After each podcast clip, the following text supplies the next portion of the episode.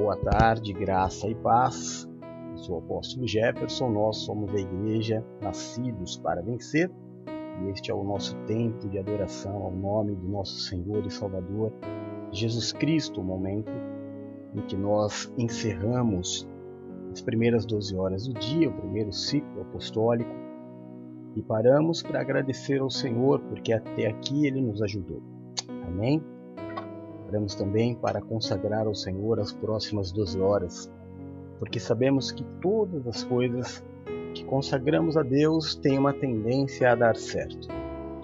O livro de Provérbios diz que nós temos que consagrar ao Senhor todos os nossos planos e Ele então nos fará bem-sucedidos. Então aqui estamos nós para adorar e consagrar ao Senhor as próximas 12 horas deste dia, para que seja feita a vontade dele em nossas vidas. Hoje é dia 9, aliás, dia 9 de setembro de 2021.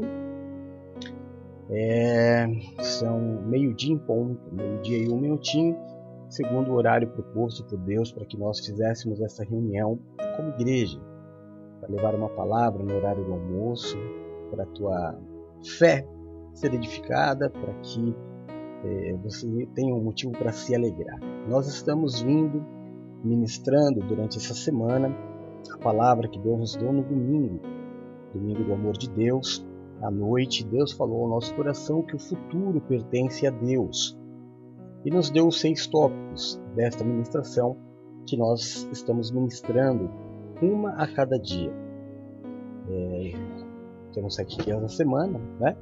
e a gente ministra cada tópico de segunda até sábado. E aí no domingo recebemos uma outra ministração e aí nos alimentamos dela durante toda a semana também. Falamos sobre muitas coisas, sobre ansiedade, e hoje temos algo importante para falar que são os nossos afetos, os nossos sentimentos. Para nós começarmos, vamos rever os dois textos que Deus nos deu no culto de domingo, primeiro Tiago, né? Foi o primeiro texto que nós vemos, Tiago capítulo 4, versículos de 13 a 17, que diz assim: Ouçam agora, vocês que dizem amanhã ou aliás, hoje ou amanhã iremos para esta ou aquela cidade, passaremos um ano ali, faremos negócio e ganharemos muito dinheiro.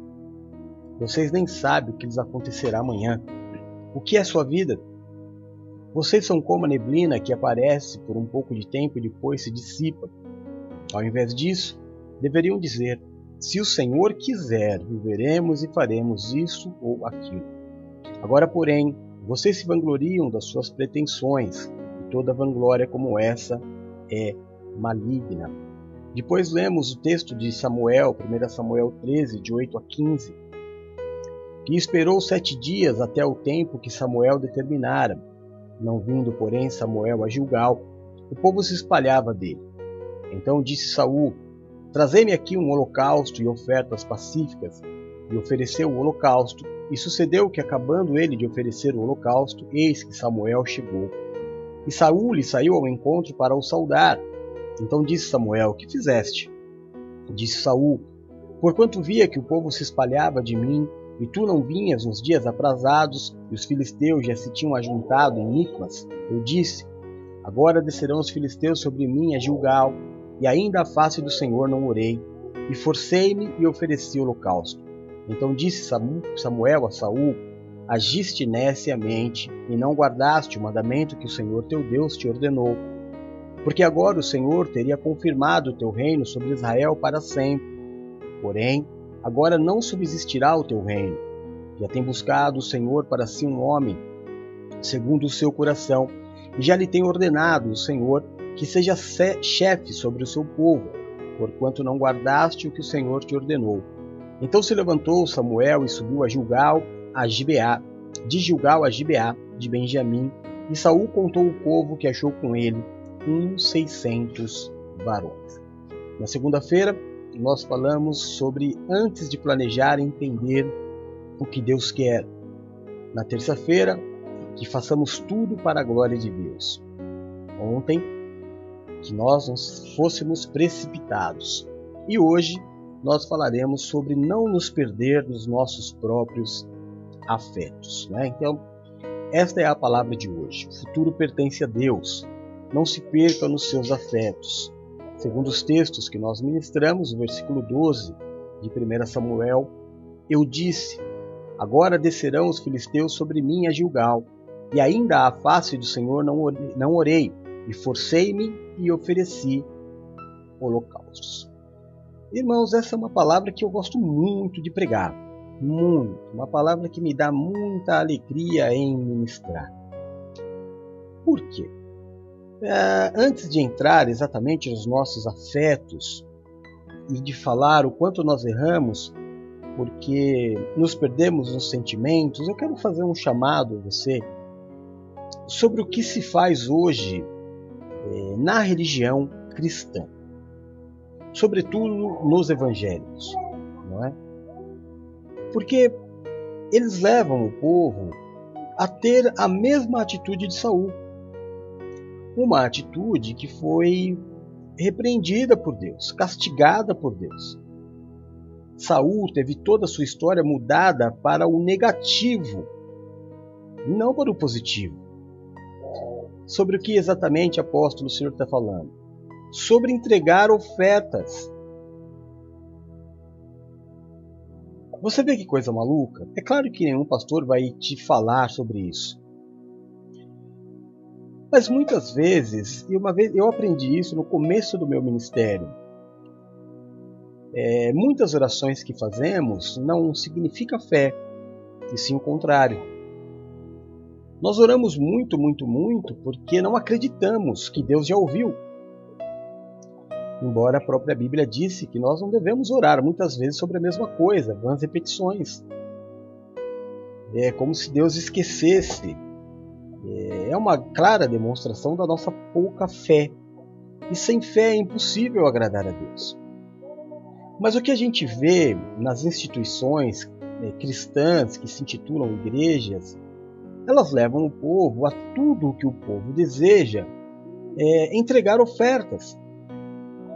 Entrega a oferta pelo carro, entrega a oferta pela casa, tudo autoprofético, eles dizem, né? Entrega a oferta pela cura, compra tal coisa para ser curado, compra tal coisa para se proteger, entrega um dinheiro é, pelo casamento. Então, tudo, tudo, tudo neste comércio que é feito da fé nos dias de hoje, você é levado a agir neciamente como Saul.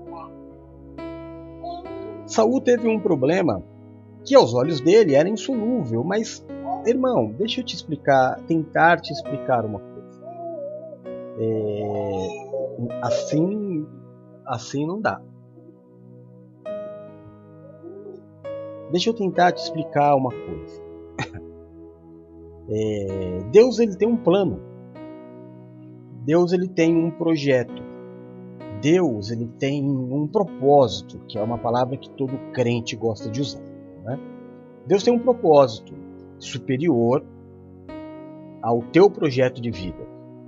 Não que o teu projeto de vida não seja importante para Deus, claro que é, claro que é.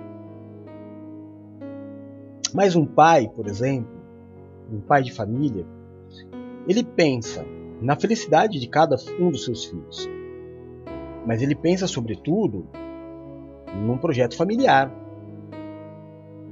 Ele não pode pôr a família em risco e jamais colocará é, por um membro da família. Se ele agir dessa forma, ele se perdeu nos seus afetos, ele se perdeu nos seus sentimentos, em tornar preferido e preterir os outros membros. Então ele amou a um e preteriu aos outros. E colocou todo o futuro dos, dos outros familiares, esposa, é, filhos, netos, quem sabe, a, a perder, em risco, porque ele focou somente na vida de um. Eu preciso ter este entendimento, que embora os meus planos e a minha vida pessoal seja de muita importância para Deus, há um planejamento maior mais importante, que é todo o corpo. E quando nós falamos sobre propósito de Deus para a vida de um homem, na verdade, nós estamos falando do propósito de Deus para o seu povo, para a igreja, para a volta de Cristo. A igreja existe para que nós possamos nos alimentar, nos fortalecer, trabalhar em prol da obra e ganhar vidas, para que sejam, sejam junto conosco levados ao céu.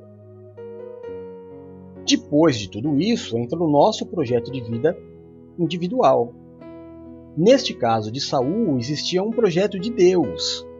Esta guerra, esta batalha, é, era um projeto de Deus para um povo em geral. Mas como Deus é perfeito, esta batalha também serviria para afirmar eternamente, para sempre, disse o, o profeta Samuel a Saul.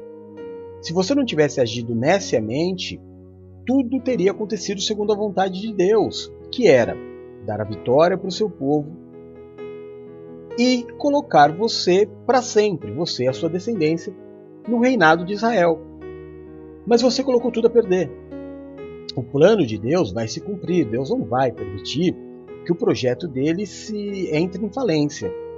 Mas você, você falhou. Você falhou colocando em primeiro lugar o teu afeto, o teu medo, o teu sentimento. Você deveria ter priorizado a vontade de Deus, as coisas de Deus. Então é neste momento, irmão, que eu e você, que cremos em Cristo, nos perdemos. Tentando forçar a Deus, e isso não é culpa tua, isso é culpa do teu pastor. Isso é culpa das autoridades eh, religiosas que te dizem para fazer o que Saul fez. Você está com problema? Entrega um dinheiro. Você está com problema? Entrega uma oferta. E tudo se resume a isso. Tudo se resume à tua entrega e não ao teu amor. As coisas tornam-se muito complicadas. Muito complicadas quando eu acho que eu vou mudar é, o projeto de Deus que foi feito lá na fundação de todas as coisas por causa de uma mísera quantia financeira. Mísera, irmão. Qualquer coisa que você possa dar a Deus é muito pouco para Ele.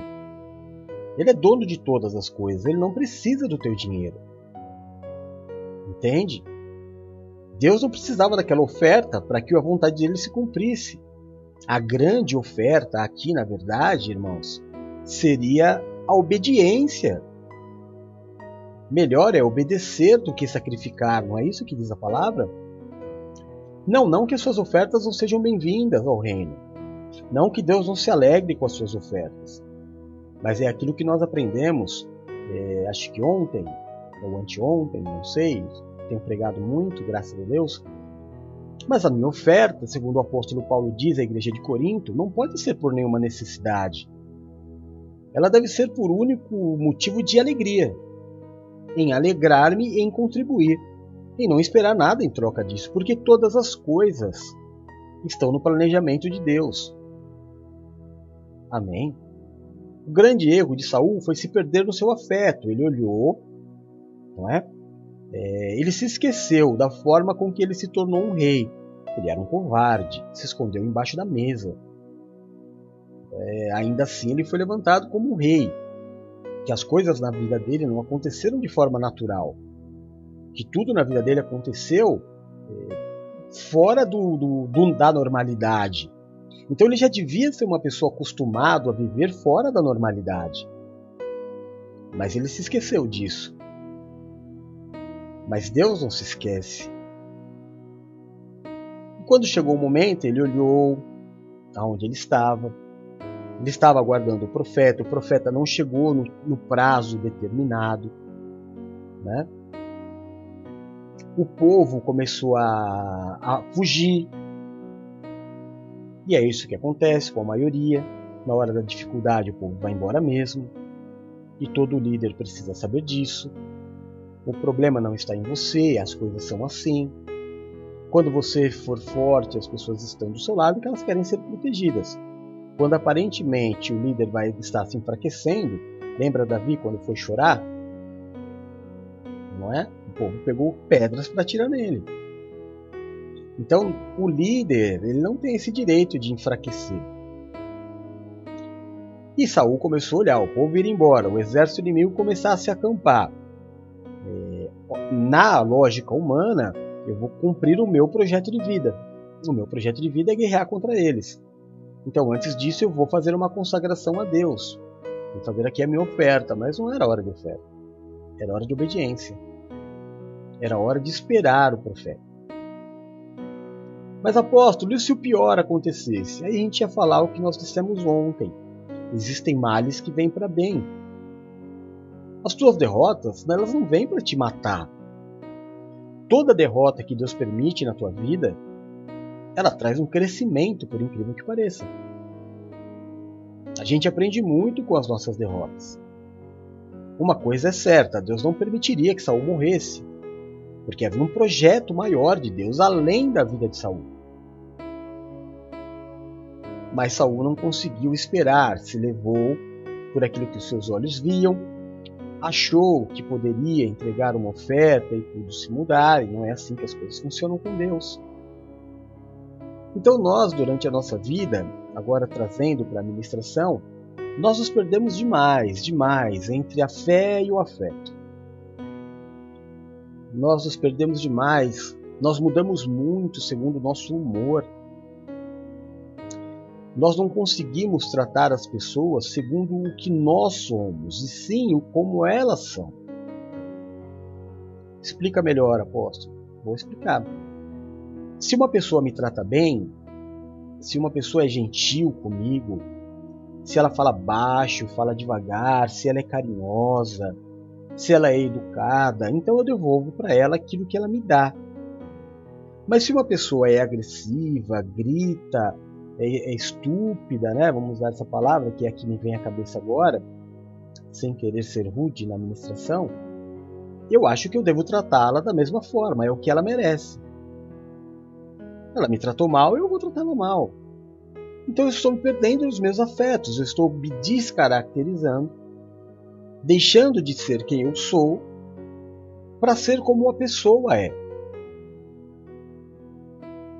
A situação também faz o mesmo comigo. Se eu tenho, por exemplo, nós vivemos um país capitalista onde tudo se define segundo o dinheiro. Então, se eu tenho dinheiro, eu me acho de uma forma, eu ajo de uma forma. Normalmente eu estou mais feliz, mais seguro, mais tranquilo, fico mais centrado, não é? Quando eu tenho dinheiro, as pessoas também me tratam diferente. Quando eu não tenho dinheiro, eu me sinto fraco, me sinto fracassado, me sinto em crise, acho que Deus não me ama mais, as pessoas também já não fazem tanta questão de estar comigo. Tudo muda segundo o cenário e não pode ser assim. Enquanto eu não aprender que eu sou, quando Deus apareceu para Moisés, e Moisés perguntou: tá, tá bem, Senhor, eu vou, me apresento a Faraó e digo o que a ele? Venho em nome de quem? Diga, vá em nome do Deus eu sou. Porque ele não muda, ele é. Deus não se amolda com a dificuldade, porque não há dificuldade para Deus. Deus é Deus. Tudo que existe só existe porque Deus criou. Nada tem o poder de se autocriar, nada se autocria. É, Deus é inexplicável, irmão. Ninguém pode explicar Deus. Ninguém. Ninguém explica Deus. Deus não nasceu, Deus sempre existiu. Como é que você vai explicar um ser desse? A gente conhece um pouco da Bíblia, a gente conhece um pouco na breve vida que nós levamos a partir do momento da vida, por exemplo, eu tenho 40 anos, 32 é, dedicados ao Evangelho, 30 como sacerdote. Então, embora eu tenha 48 anos, eu não servi a Deus 48 anos. Num determinado momento é que eu comecei a querer a conhecer Deus. É pouco tempo para um ser eterno, para um ser que sempre existiu, que criou tudo. Então, uma questão de sabedoria é que eu é, entenda, eu fui feito à imagem e semelhança dele, embora jamais o verei, jamais terei total ciência do que é Deus. Mas uma coisa eu aprendo no decorrer da vida: eu tenho que ser. Eu tenho que ser.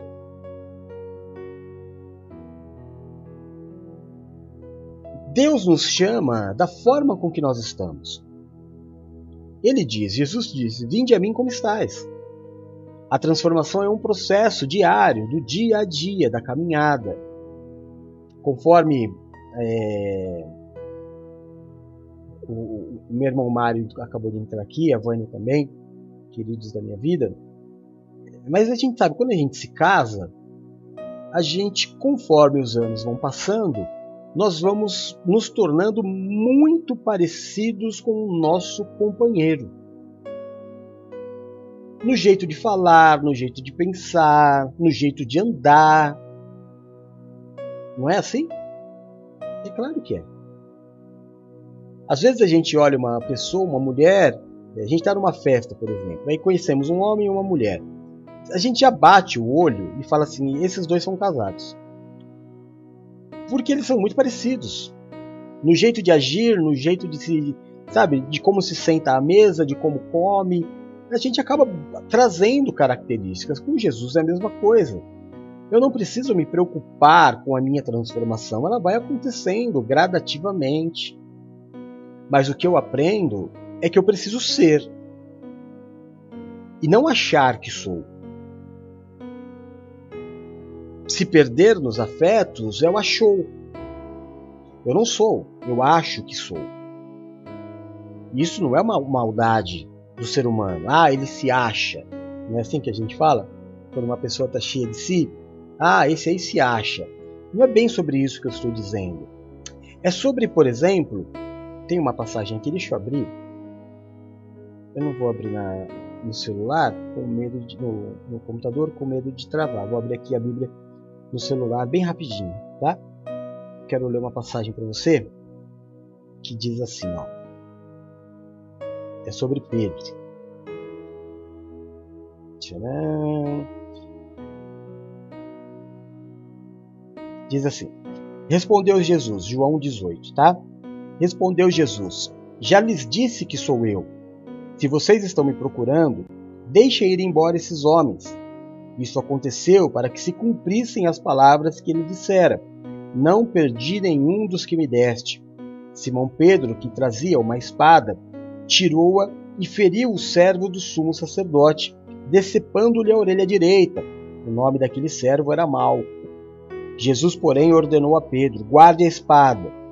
Acaso não haverei de beber o cálice que meu pai me deu? Olha o posicionamento de quem é. Essa dificuldade eu tenho que passar. Existem lutas que eu tenho que lutar. Jesus sabia, esse é o meu caminho. Pedro, o que você está fazendo? A tua vontade de me ajudar pode me tirar da vontade de Deus. Eu sei quem eu sou. Eu sei o que é a minha vida, Pedro. Muito obrigado, muito grato, mas guarde a sua espada. Em outra passagem, é, no outro evangelho, o evangelho de Mateus, é o primeiro, a mesma história é contada com alguns outros detalhes. Preste bem atenção. Eis que um dos que estavam com Jesus, estendendo a mão, puxou da espada e, ferindo o servo do sumo sacerdote, cortou-lhe uma orelha. Então Jesus lhe disse: Embainha a tua espada. Olha só, Olha que, olha que legal que Jesus diz. Porque todos os que lançarem mão da espada, pela espada morrerão. Ou pensais que eu não poderia agora orar a meu Pai e ele não me daria mais de doze legiões de anjos? Entendeu? Entendeu alguém que é e alguém que achava ser?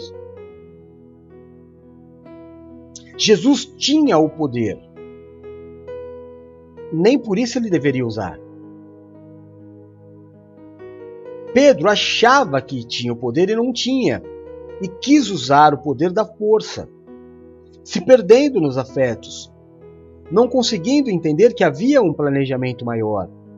Ainda há uma outra passagem que quero ler para você em Lucas 22, que diz assim: Jesus dizendo para Pedro: Simão, Simão, Satanás pediu.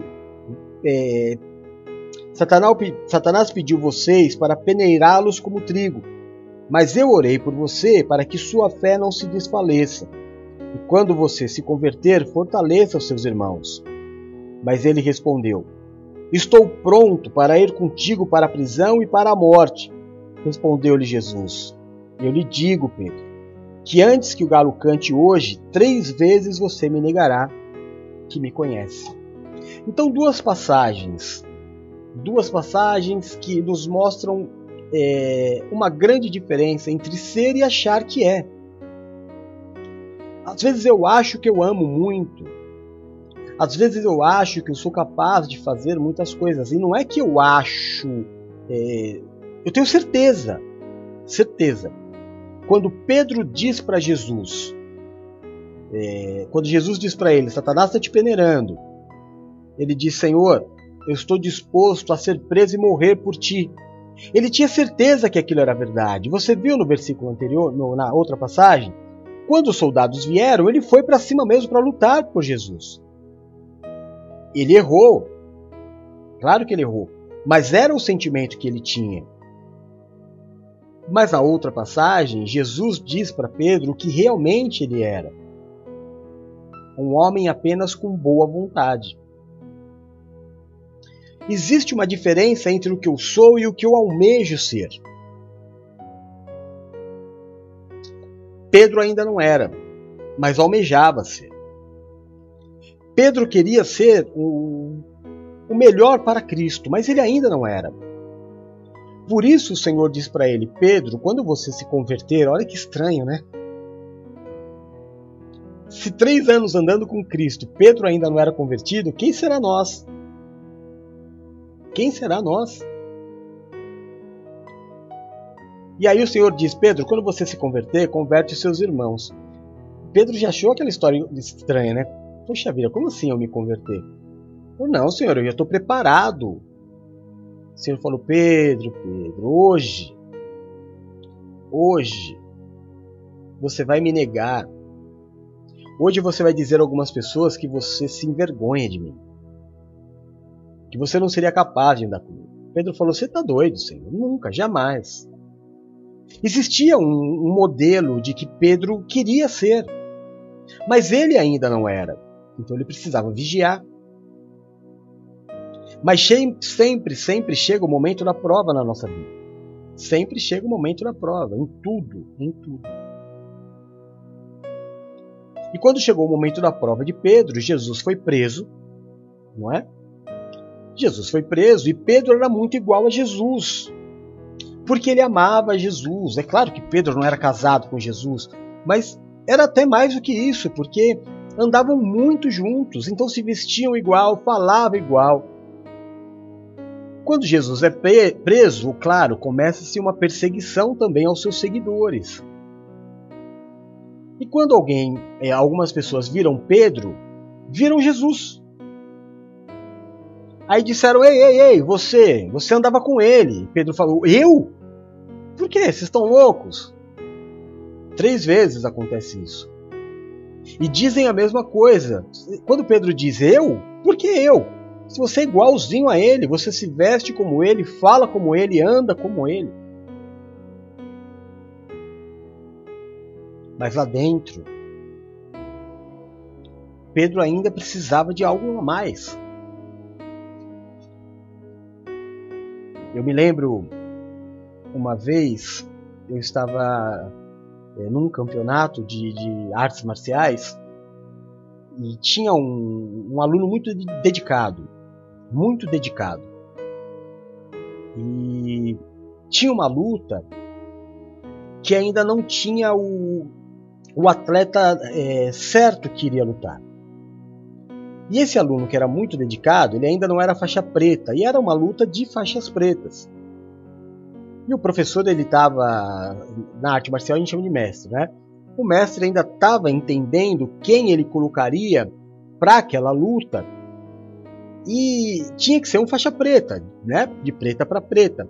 Mas esse rapaz que ainda era um faixa vermelha, que é uma que antecede duas, duas dois graus que antecedem o preto, ele chegou no professor, no mestre e falou assim: "O senhor sabe que se o senhor me mandar eu vou. Eu estou preparado. E o mestre olhou para ele com toda a sinceridade do mundo e falou: Eu sei. Eu sei que se eu falar para você ir, você vai, mas você ainda não está preparado. Ele se achava assim porque ele era muito dedicado. Mas o nível daqueles atletas era um nível a mais. Embora ele estivesse naquele momento, no seu melhor momento, ele estivesse no seu, sabe, motivação, ele ainda era inferior, ele não estava no nível que é uma benção, uma grande benção. Voltamos? Se alguém tiver aí, me dá um alô. Tá? Então, às vezes, irmãos, nós achamos que nós achamos com quase certeza de que eu estou preparado para uma compra, para uma aquisição, para uma troca, para entrar num relacionamento, para assumir uma função, para assumir uma responsabilidade. Eu acho, mas eu não tenho certeza. Sabe, eu, é, é, eu corro um risco muito grande de me dar mal, de me desmotivar, porque me perdi no afeto. No confiar demais, no confiar de menos.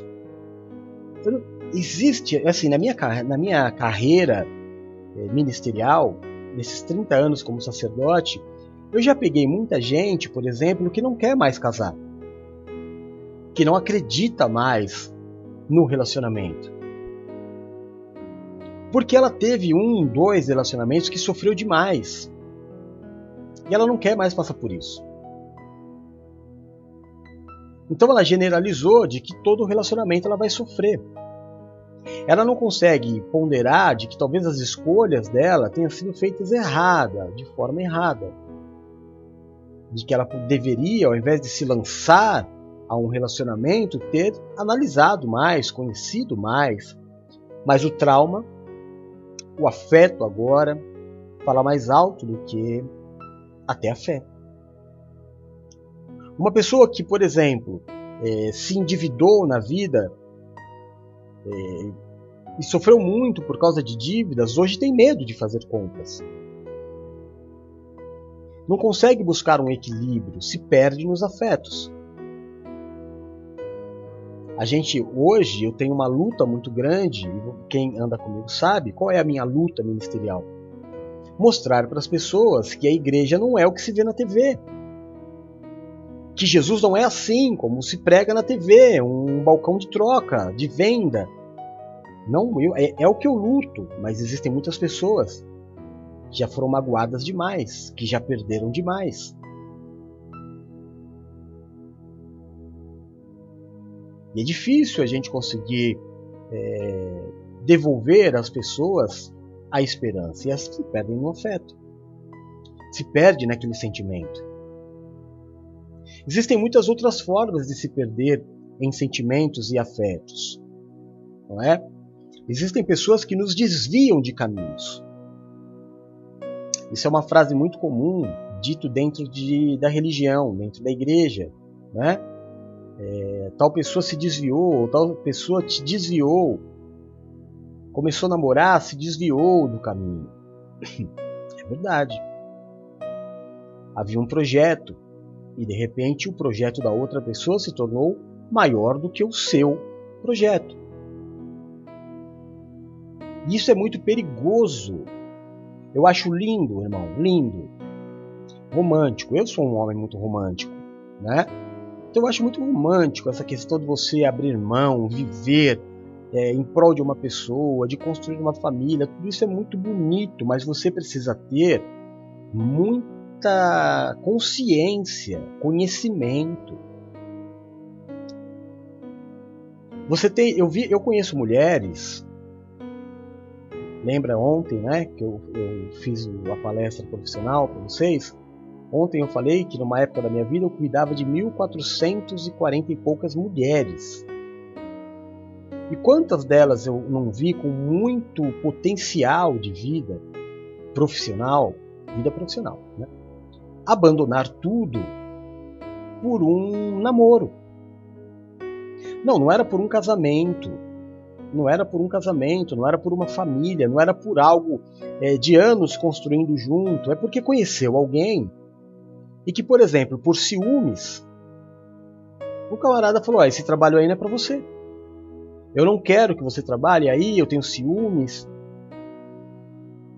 é, se sentia, sei lá, inseguro e tomada por um sentimento de paixão, de, de ilusão, a menina saía, abandonava a carreira e ia viver aquele namoro.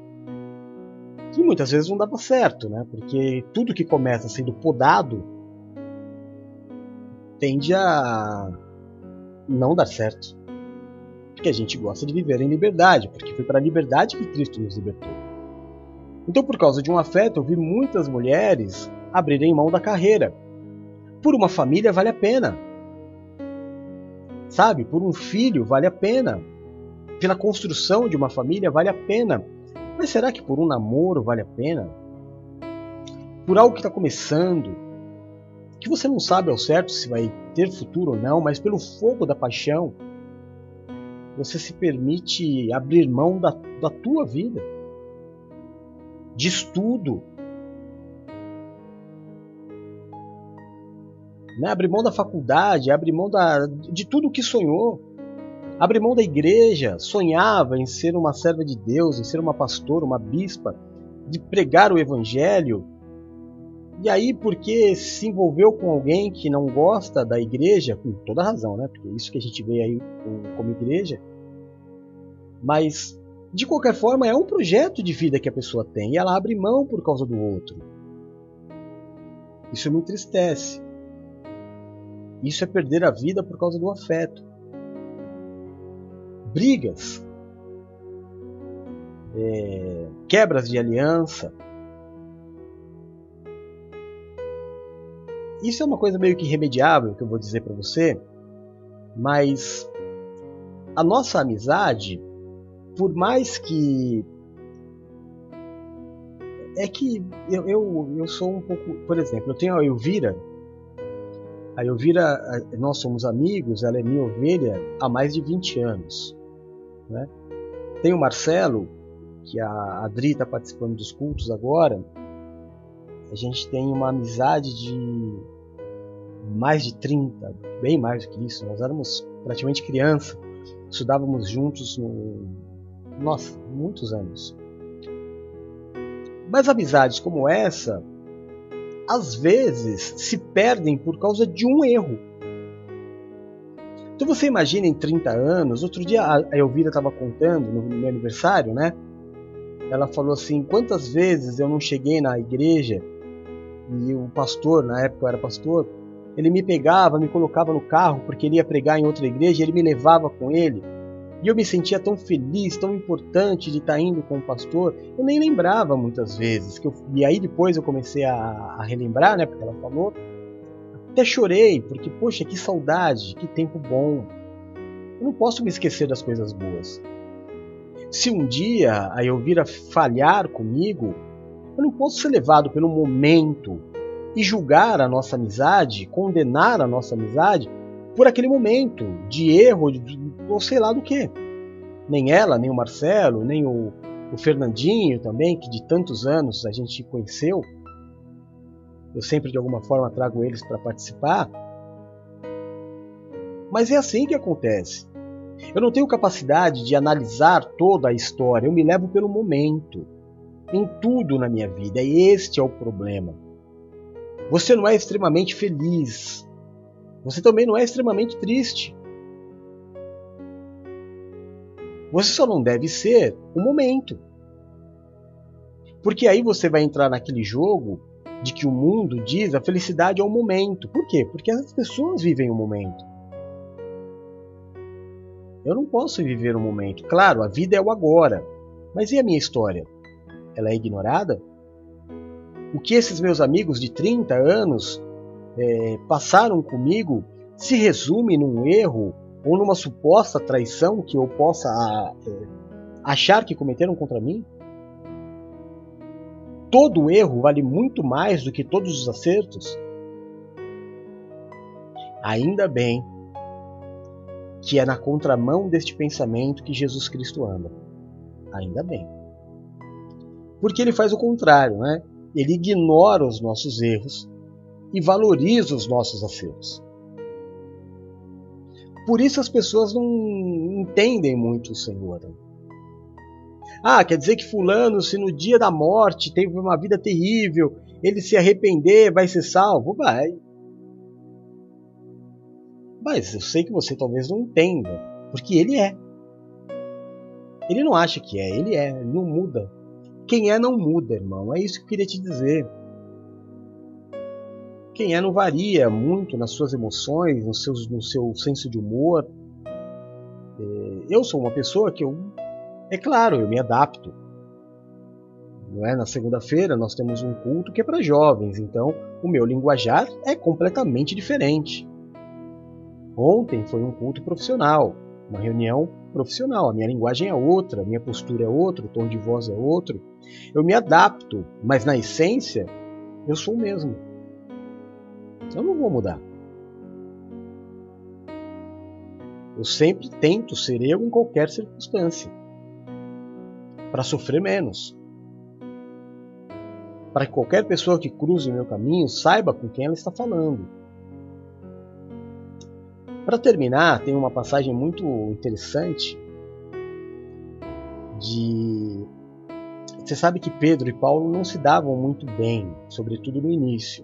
Depois acabaram morrendo praticamente juntos, né? Em Roma. Mas, no, principalmente no começo da, da, do ministério de Paulo, Pedro não o via com bons olhos. Porque Pedro era um homem extremamente religioso. Né? Se eu não me engano, hoje se comemora o Yom Kippur, o Ano Novo dos Judeus. Deus os abençoe, mas eu não tenho nada a ver com isso. Não sou judeu, sou cristão. É, não vou fazer festa do Yom Kippur, porque sou brasileiro, nasci na zona leste de São Paulo e sou cristão. Né? Se eu for comemorar o Yom Kippur, eu vou comemorar o Ano Novo chinês, indiano, é, de, de todo mundo. Respeito todo mundo, mas não vou comemorar nada. Eles não comemoram o Natal, por que eu vou comemorar o, o Yom Kippur? Minha forma de pensar, você não precisa pensar como eu. Né? Mas, é, voltando ao que nós estávamos dizendo, é, que hoje eu também nem me lembro muito bem, eu estava falando dos judeus, me perdi nos próprios afetos. Sim, Pedro era um homem preso ao judaísmo. Ele nasceu no judaísmo. Ele só, ele só pregava Jesus para judeu, ele não conseguia pregar para quem era gentil, para mim e para você, por exemplo. Paulo já era o contrário. Paulo tentou começar o ministério pregando para judeus e Jesus mostrou para ele que ele não seria bem sucedido, que o caminho dele era outro. Que o caminho de Paulo era eu e você, que não somos judeus, que não comemoramos Yom Kippur, né? que somos livres, que não temos é, que fazer circuncisão, que não temos usos e costumes, vivemos na graça. Então isso chocava, porque são dois pensamentos absolutamente diferentes. Mas teve uma, uma reunião, vamos dizer assim, para que eles ficassem tudo bem, é, sabe aquelas reuniões de, de, de, reconciliação que faz, vamos fazer uma festa aqui para ficar tudo bem? Vamos. E aí o que aconteceu? Chegou Barnabé, Paulo e Pedro estavam ali e chegaram os gentios com Paulo, que era a igreja que estava com Paulo. E Pedro estava com ele ali numa boa, conversando com os gentios, normal, até que chegaram os judeus. Aí o apóstolo Paulo diz: quando os judeus chegaram, Paulo mudou, Pedro mudou completamente a sua atitude. Ele passou a ignorar os gentios num ar assim de soberanidade e deu atenção somente para os judeus. E aí Paulo fala: o que me espanta é que Barnabé agiu da mesma forma. E aí teve uma discussão ríspida entre os dois, para não falar é, coisas piores que aconteceram nessa reunião. Mas não é ruim, irmão, quando isso acontece? Você está com alguém, a pessoa está ali te dando uma, uma maior atenção, vocês estão conversando, de repente chega uma outra pessoa, a pessoa te deixa sozinho falando e vai até ela e faz de conta que você nem existe. É feio. É muito feio. Então não se amolde à situação. Seja. Seja sabendo que existe na minha vida os meus sonhos, o meu planejamento, e isso é muito importante para Deus. Sim, é muito importante para Deus. Mas existe um plano maior. Existe um planejamento superior, que é o propósito de Deus. não só para a minha vida, como para todo o seu povo. E para que esse propósito aconteça, eu preciso obedecer. Entender o tempo de Deus e o que Deus precisa de mim naquele momento. Mais do que eu preciso de Deus naquele momento. Senhor meu Deus e meu Pai, é no nome do Teu Filho Jesus Cristo que nós nos reunimos nesta tarde como igreja. Fazemos isso sempre para declarar Jesus Cristo como nosso Senhor e nosso Salvador. Também para declarar que o Teu Santo Espírito habita em nós e que se não for o Senhor que esteve ao nosso lado quando os homens contra a nossa vida se levantaram, Israel que o diga, certamente teríamos sido reduzidos a nada. Mas foi pela tua graça, pela tua paz e pela tua misericórdia, Senhor, que nós permanecemos de pé. Por isso, nesta tarde, Deus de amor, prostrados diante de ti, nós te pedimos perdão pelos nossos pecados, pelas nossas falhas. Te pedimos, Senhor, perdoa os nossos pecados, assim como nós temos perdoado aqueles que pecaram contra nós. Tira de sobre nós o julgo, a acusação, o peso, a maldição causada pelo pecado e nos habilita a vivermos a sua vontade boa, perfeita e agradável. Que o Senhor seja o grande diferencial nas nossas vidas, que o Senhor seja o nosso escudo, a nossa fortaleza, o socorro bem presente na hora da nossa angústia. Que caiam mil ao nosso lado, dez mil à nossa direita, mas que nós não sejamos atingidos, porque aos teus anjos o Senhor dará ordem ao nosso respeito para nos livrar e nos guardar. Livra-nos, Senhor, daquilo que é mal, daquilo que é mortal. Nos permite habitar no esconderijo do Altíssimo, a sombra do Onipotente. Nos coloca debaixo das tuas asas e nós estaremos seguros. Livra-nos, Senhor, eu te peço, dos acidentes, das tragédias e das fatalidades. Livra-nos da tristeza, da angústia, do fracasso e da falência. Livra-nos das dores e das enfermidades. Tira do nosso caminho o homem violento, sanguinário, sem valores, Afasta de nós a violência deste mundo tenebroso. Nos livra de roubos, de assaltos, de balas perdidas. Nos livra da inveja, da feitiçaria e de toda obra de macumbaria. Que praga alguma chegue até a nossa tenda. Que o Senhor mesmo repreenda toda a vontade do inferno de roubar, matar e destruir. Que o Senhor nos dê vida e nos dê vida em abundância. Jesus, aonde chegar nesta tarde o som da minha voz, a imagem deste culto, eu te peço toca, cura, restaura e liberta. Levanta o cansado, o abatido e o prostrado, faz obra de milagres. Espírito Santo de Deus, se derrama sobre aqueles que estão nesta tarde entristecidos, depressivos, se sentindo sozinhos, ansiosos, Senhor, com o desejo de desistir, enche-os, enche-os do teu poder consolador. Jeová Jireh, Deus provedor de todas as coisas, Olha pelos teus filhinhos que clamam, meu Deus, por uma bênção financeira, pelo suprimento, pelo pão deste dia, por uma porta de emprego aberta, por valores, meu Deus, que estão retidos. Olha pelos teus filhos, meu Deus, que têm problemas na justiça. Olha, meu Deus, por toda ação de injustiça feita na vida dos teus filhos, advoga as causas.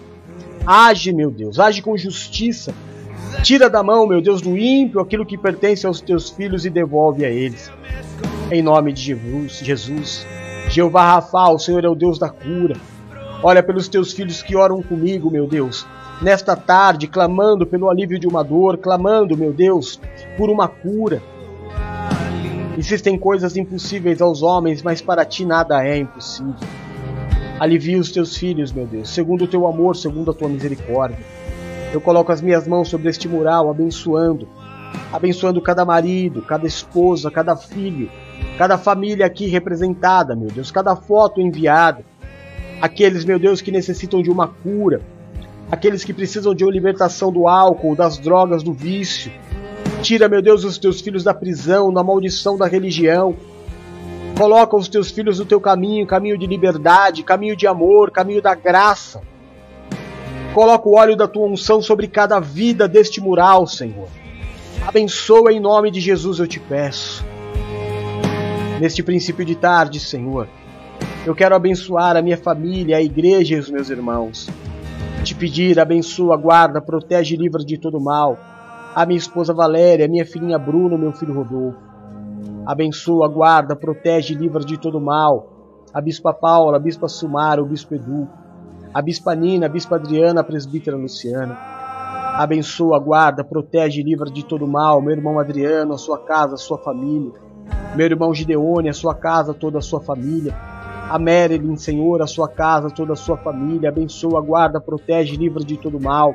A tia Lu, a sua casa, a sua família. Em nome de Jesus, Pai. A vida do Mário, a Gabi, o Henry, o Gabriel, Abençoa, guarda, protege livra de todo mal. A minha irmã Vânia, guarda, protege, abençoa a sua casa, a sua família. Faz a tua obra na vida da tia Glória, Senhor. Manifesta o teu poder, a tua bênção sobre cada um dos teus filhos que estão nesta oração. Bendito seja o Senhor. Bendito seja o nome de Jesus Cristo, que não nos abandona, que não nos desampara Pode teu pai e a tua mãe te abandonar, mas o Senhor jamais sairá do teu lado. Muito obrigado, Senhor, por não desistir de nós. Muito obrigado, meu Deus, por não nos abandonar. Colocamos diante de ti, meu Deus, essas próximas 12 horas deste dia. Que o Senhor possa ser o grande diferencial nas nossas vidas. Nos abençoa, nos guarda, Pai.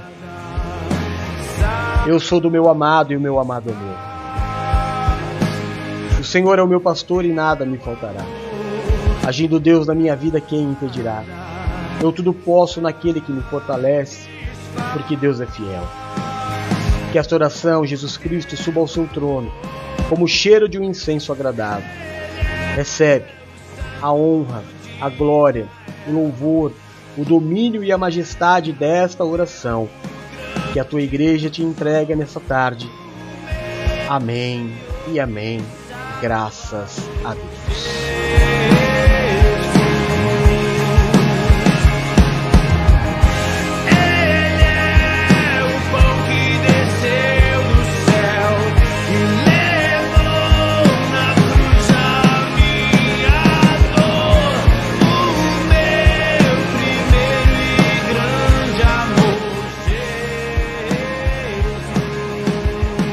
Glória a Deus, glória a Deus.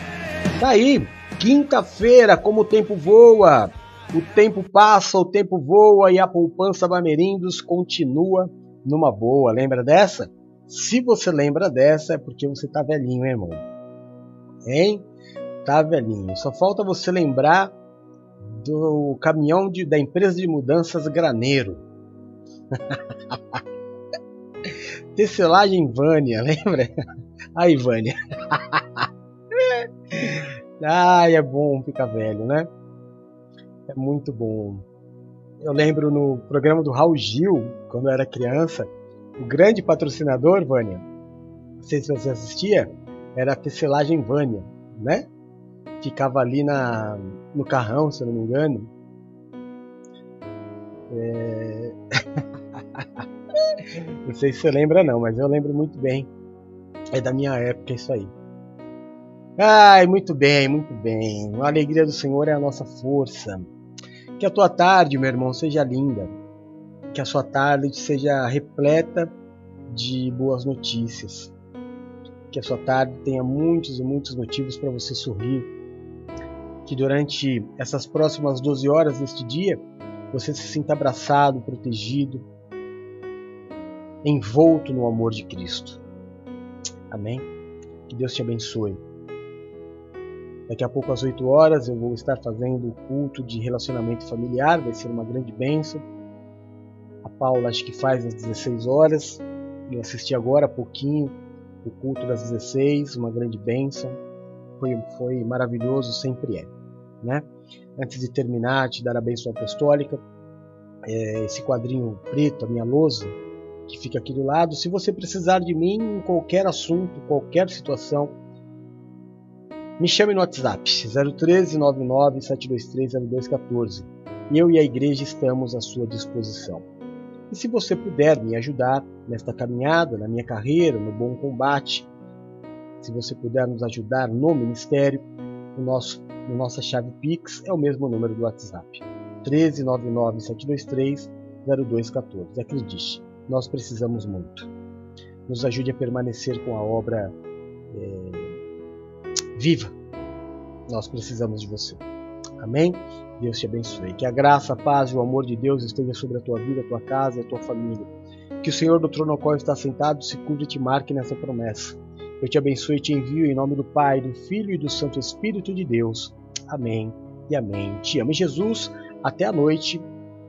Um beijo. Tchau.